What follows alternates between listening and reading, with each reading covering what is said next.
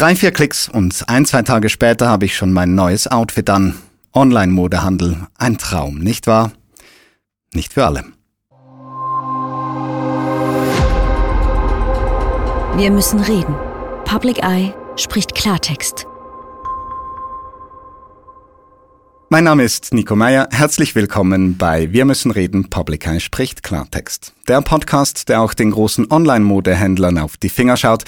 Und heute macht das für uns David Hachfeld. Herzlich willkommen. Hi Nico. Du bist einerseits Textilexperte bei Public Eye und hast jetzt aber auch gerade einen großen Report herausgebracht zu den zehn größten Online-Modehändlern, die in der Schweiz aktiv sind. Ganz allgemein eingestiegen, wenn ich dich jetzt frage, bei Online-Modehandel, was geht dir da heute durch den Kopf? Ich glaube vor allem die Geschwindigkeit. Also diese Geschwindigkeit ist omnipräsent, wenn man sich damit beschäftigt. Einerseits dieser rapide Wachstum, dieses rapide Wachstum dieser Player, die innerhalb von zehn Jahren eigentlich von ganz kleinen Händlern wirklich zu den großen dominierenden Playern geworden sind mit Milliarden Umsatz. Dann aber auch die Geschwindigkeit, die, die in dieser Logistik drin steckt. Also diese Händler, die äh, versprechen One-Day-Delivery oder teilweise noch kürzere Perioden, die also da die Geschwindigkeit nochmal anstacheln und wirklich Fast Fashion auf eine neue Spitze treiben. Und, das merkt man dann, wenn man in die Lieferkette tiefer reinschaut, die diesen Geschwindigkeitsdruck auch weitergeben. Und diese beiden Formen der Geschwindigkeit haben die auch aufeinander einen Einfluss. Also sprich, die Geschwindigkeit der Lieferung, die ich nach Hause kriege, das hängt auch damit zusammen, dass diese Firmen so große Wachstumsraten haben, oder? Ja, weil ich meine, führen wir uns mal diesen Modemarkt irgendwie vor Augen. Eigentlich ist das ja ein gesättigter Markt, weil wenn wir unsere Kleiderschränke aufmachen, dann sind die ja voll. Da ist nicht mehr so viel, was wir wirklich brauchen.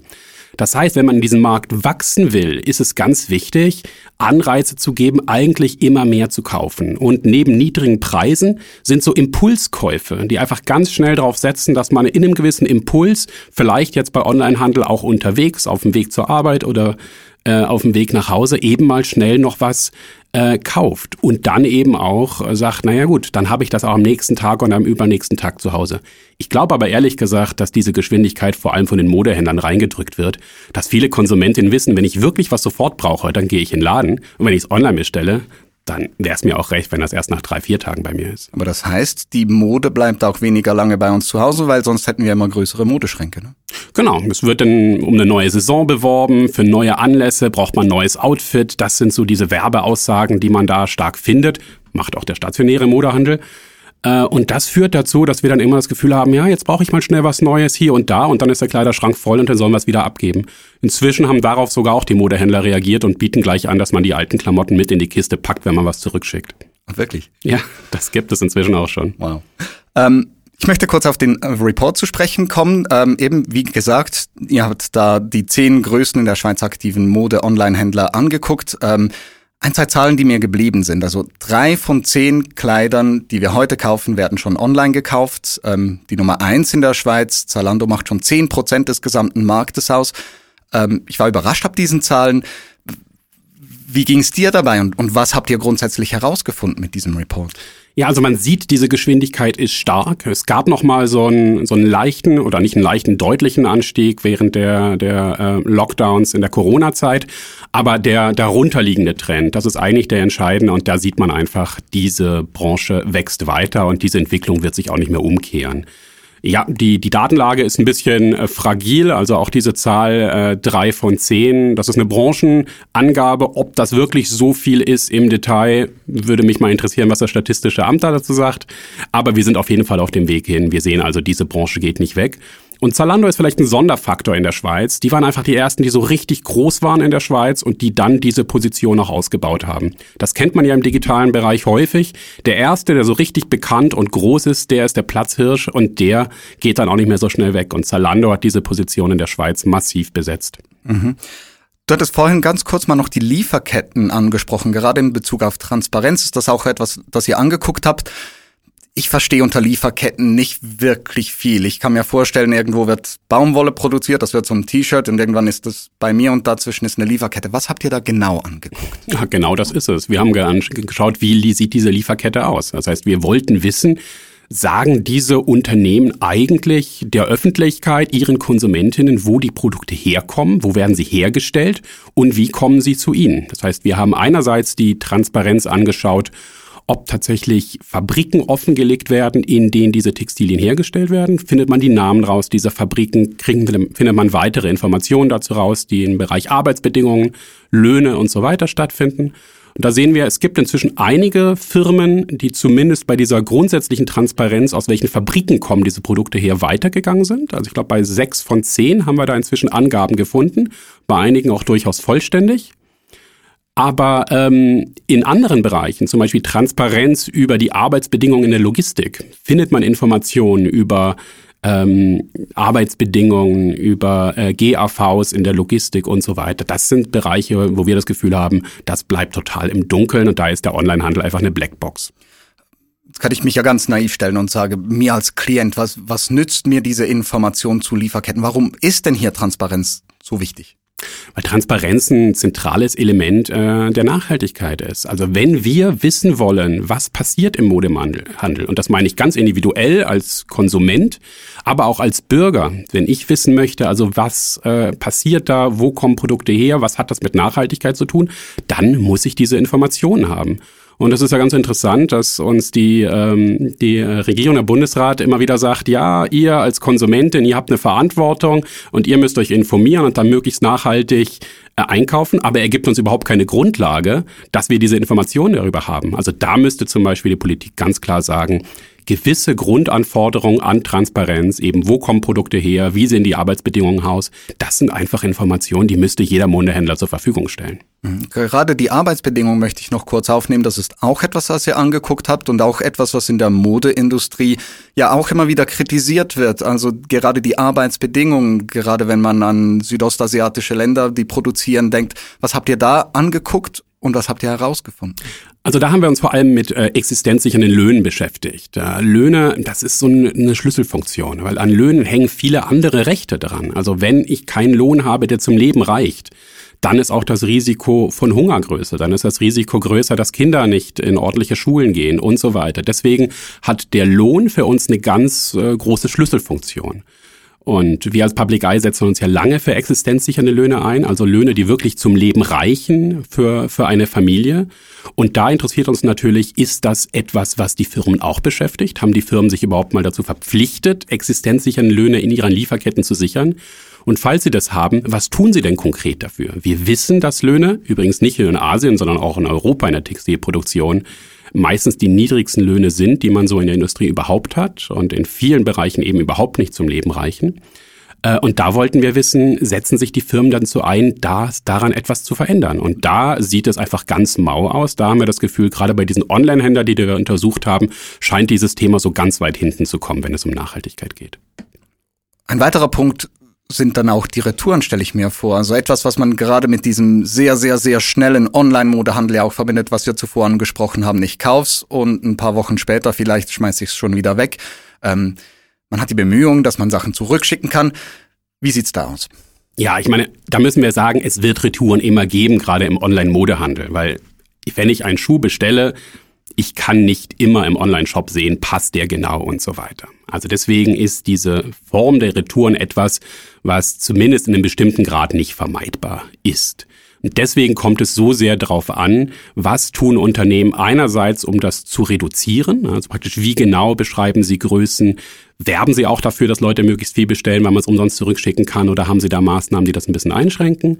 Aber dann vor allem, was machen sie denn mit diesen Retouren? Und aus unserer Sicht müssten Unternehmen sich klar dazu verpflichten, alle Retouren, die zurückkommen, die jetzt nicht komplett zerstört sind und so weiter, einfach wieder in den Umlauf zu bringen. Weil die meisten Sachen sind ja einwandfrei. Es gibt aber klare Hinweise darauf, dass es Online-Händler gibt, die einfach Sachen wegschmeißen, weil es im Zweifelsfall günstiger ist, als Produkte nochmal aufzubereiten, nochmal zu bügeln und wieder in den Umlauf zu bringen. Eben, aber das wäre ja gerade meine Frage. Eine, eine Retoure ist ja per se nichts Schlechtes. Wenn mir etwas nicht gefällt und ich das zurückschicke und jemand anderes das dann brauchen kann, dann ist ja das unter Umständen sehr, sehr nachhaltig, oder?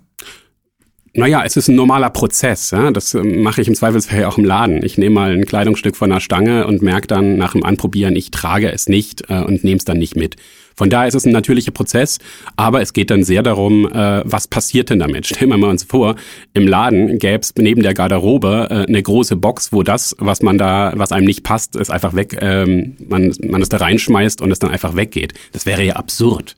Im Onlinehandel ist auch nicht davon auszugehen, dass jede Retoure vernichtet wird. Also wir sind nicht in dem Bereich praktisch, wo wir sagen, alles, was zurückgeschickt äh, geschickt wird, landet in der Vernichtung. Aber dass es dieses Phänomen überhaupt gibt, dass da Recherchen von Greenpeace zum Beispiel aufzeigen bei Amazon, dass es so eine Art Destroy-Paletten gibt. Ja? Also praktisch, wo Menschen die Rückwaren äh, sortieren, dann einfach klar sagen, ah ja, okay, hier ist ein Produkt, äh, da, das ist irgendwie so äh, gering im Wert oder da sagt der Händler, für den Amazon das verkauft, äh, das will ich gar nicht zurückhaben. Das landet dann halt in dieser Destroy-Palette. Das sind so Sachen, die komplett absurd sind und da muss auch gesetzlich einfach ein Riegel vorgeschoben werden. Gerade wenn man die Nachhaltigkeitsbemühungen ja ansieht und da gibt es ja immer mehr. Also ich denke gerade an die Nummer eins in der Schweiz, Zalando wenn man da sich durchklickt, kommt man schnell zu Nachhaltigkeitsfiltern. Man kann Nachhaltigkeit einstellen, sei das äh, nach äh, ökologisch produzierter Baumwolle, nach verwendeten Chemikalien, selbst Arbeitsbedingungen für die Arbeitenden kann man anklicken. Das habe ich gemacht und draufgeklickt und mich dann aber schon auch ein bisschen gefragt, hm, einerseits, ist das jetzt wirklich ein Kundenbedürfnis, dass Zalando da dem Rechnung trägt, dass das aufnimmt und wirklich sagt, hey, das möchten wir machen? Oder ist es nicht so dieses klassische Greenwashing? Also ich gebe mir halt so ein bisschen einen Anschein, dass ich das wirklich mache oder nicht. Ähm, ich habe mir dann auch nicht die Mühe gemacht, alle Labels durchzugucken. Äh, gebe ich mir da einen grüneren Anschein, einen nachhaltigeren Anschein, als ich das wirklich mache? Wie schätzt du das ein? Das ist natürlich ambivalent. Und wir müssen zuerst sagen, eine Firma, die überhaupt anfängt, über Nachhaltigkeit zu kommunizieren und in dem Bereich etwas zu machen, ist erstmal auf einem guten Weg. Von daher, wenn Zalando da tatsächlich dieses Thema ernst nimmt und dazu kommuniziert, ähm, sie geben ja auch Berichte dazu raus und so weiter, dann ist es zumindest äh, besser, als wenn dieses Thema einfach totschweigen und so tun, als gäbe es in dieser schönen Fashion-Welt überhaupt keine Nachhaltigkeitsprobleme. Von daher muss man sagen, ja, dass Firmen dazu kommunizieren, ist äh, prinzipiell zu begrüßen. Dann kommt es aber sehr darauf an, wozu dient dann diese Kommunikation?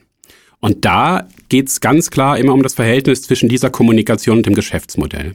Wenn ich ein Geschäftsmodell habe, was darauf basiert, dass ich eigentlich immer weiter wachsen will und mehr Modeabsatz haben will und den Konsum antreibe, dann ist es tatsächlich Greenwashing, wenn ich dann irgendwie ein paar Inseln in meiner Kollektion grün anstreiche und sagen, aber die sind besonders nachhaltig, weil ich an diesem Geschäftsmodell nicht ändere. Wenn ich aber eine Überleitung für eine Veränderung des Geschäftsmodells dazu mache. Also zum Beispiel Zalando setzt ja diese Suchfilter ein, wo es darum heißt, ja, dieses Produkt ist so ein bisschen nachhaltiger in deren Dimension. Wenn das für Sie so ein Übergangsweg wäre, also ein Weg, wo ähm, Zalando eben anfängt zu sagen, da wollen wir hin und jetzt ist es noch ein Filter und in drei Jahren ist es eine Verpflichtung für alle, dann würde das etwas anders aussehen. Aber das macht bisher noch kein Online-Händler. Aber das Argument ähm, der Verantwortung des Kunden, zu sagen hat, gut, jetzt habe ich diese Wahl, ich kann diese Filter anklicken, ich kann das auswählen, wenn das alle machen, dann steigt doch da auch der Druck. Reicht das nicht? Da müssen wir nochmal in Detail dieser Filter reingehen. Ähm, also einerseits äh, stellt sich die Frage, wie transparent sind diese Filter, welche Informationen stellen sie wirklich zur Verfügung? Ähm, und wie, wie relevant sind die? Also zum Beispiel Zalando stellt einen Filter zur Verfügung, der heißt Wohl der Arbeiterinnen. Klingt total nett, aber wenn man im Detail reinschaut, dann stellt man fest, dass Arbeiterinnen da überhaupt nicht existenzsicheren Löhne bekommen müssen, damit Produkte in dieser Kategorie landen. Und da sagen wir eben, da wird etwas nahegelegt, eine, eine Fairness, eine soziale Nachhaltigkeit, die so dann nicht dasteht. Also da merkt man, wenn man solche Filter hat, dann müssen die Anforderungen äh, klar sein und sie müssen ambitioniert sein. Und der zweite Element ist eben diese Überleitung. Also dass man dann wirklich sagen muss, eigentlich dürfte es dann in, in wenigen Jahren überhaupt keine Produkte mehr geben, bei denen das Wohl der Arbeiterin eben nicht berücksichtigt ist. Ich möchte noch ein bisschen wegkommen von Zalando. Ein weiterer großer äh, Player in diesem ganzen Markt, im allgemeinen Onlinehandel, ist äh, Digitech Galaxus. Den habt ihr auch angeguckt. Zu äh, was für Resultaten kommt ihr da? Äh, Digitech ist, ist ganz interessant. Äh, Digitech nimmt in der Schweiz eigentlich so ein bisschen eine Rolle ein, die in anderen Ländern Amazon einnimmt, nämlich so ein bisschen als das Online-Kaufhaus für alles. So präsentieren sie sich jetzt und sie haben sich ja von Digitech dann mit Galaxus so als allgemeines Warenhaus weiterentwickelt. Wir haben versucht herauszufinden, wie relevant ist denn der Bekleidungssektor für ähm, Galaxus. Und da stellen wir fest, sie stellen ein riesiges Angebot zur Verfügung. Sie sagen aber überhaupt nicht, welchen, welche Menge an Kleidung verkaufen sie denn wirklich. Ja? Also das kann relativ wenig sein, das kann relativ viel sein. Wir wissen es schlichtweg nicht genau.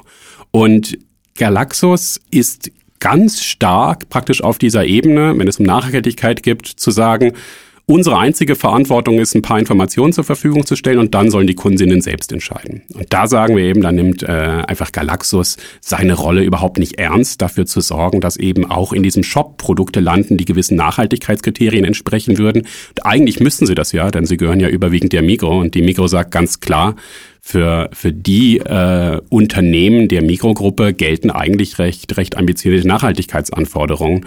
Und dass äh, Galaxus die noch, äh, ich sag mal, sehr locker. ja, locker umsetzt, nicht sehr ambitioniert. Äh, mal sehen, ob sich das nicht ändern wird. Also da, da bin ich mal gespannt, wie sich Galaxus weiterentwickeln wird, weil zurzeit habe ich das Gefühl, sie setzen ganz klar einfach auf Expansion. Sie wollen jetzt auch außerhalb der Schweiz äh, Fuß fassen und da auch einen raschen Ra Wachstum hinsetzen.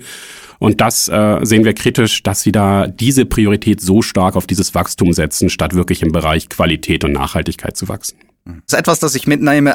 Grundsätzlich ist der Onlinehandel ja nicht per se etwas Schlechtes, aber er hat wirklich noch seine Tücken.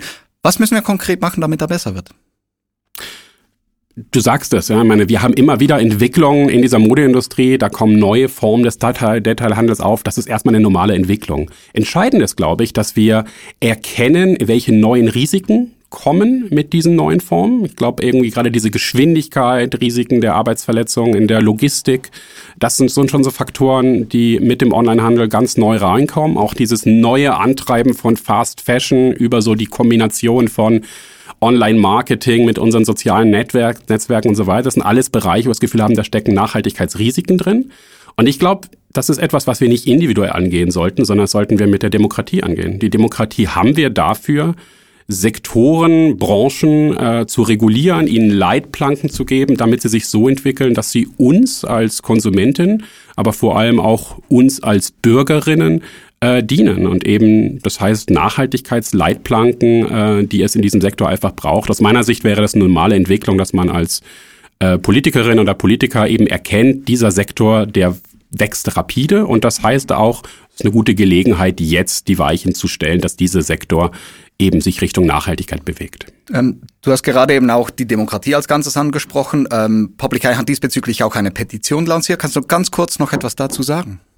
Ja, also wir fordern ein Gesetzespaket tatsächlich für den äh, Modehandel, weil wir sagen, es gibt verschiedene Dimensionen, bei denen hat die Politik sich in den letzten Jahren einfach sehr zurückgelehnt und gesagt, ja, wir schauen da so ein bisschen zu und spielen den Ball den Konsumentinnen zu. Und ich glaube, die Entwicklung zeigt, das funktioniert überhaupt nicht. Wir haben immer wieder neue Player, die in diesen Markt reindringen, die noch schneller und teilweise noch riskantere Geschäftsmodelle haben. Wir haben über Shein schon mal äh, gesprochen äh, in diesem Podcast, also so ein chinesisches Fast Fashion Unternehmen.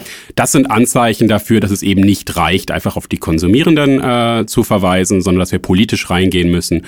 Wir sagen ganz klar, es braucht ein Gesetzespaket, was einerseits Transparenz, äh, Menschenrechte, existenzsichernde Löhne sichert das äh, die Vernichtung von Retouren verbietet und was dafür sorgt, dass in der Logistik die Arbeitsbedingungen besser kontrolliert werden. Ganz zum Schluss noch eine Frage in äh, unsere Kinder werden ernst so alt sein wie wir. Wie kaufen die online ein? Das ist eine ganz interessante Frage. Mein Sohn zum Beispiel, äh, der fragte mich neulich, Papa, müssen wir wirklich in die Stadt gehen zum Schuhe anprobieren? Können wir das nicht zu Hause machen? Und das zeigt natürlich, jede Generation entwickelt praktisch ein Konsumverhalten weiter.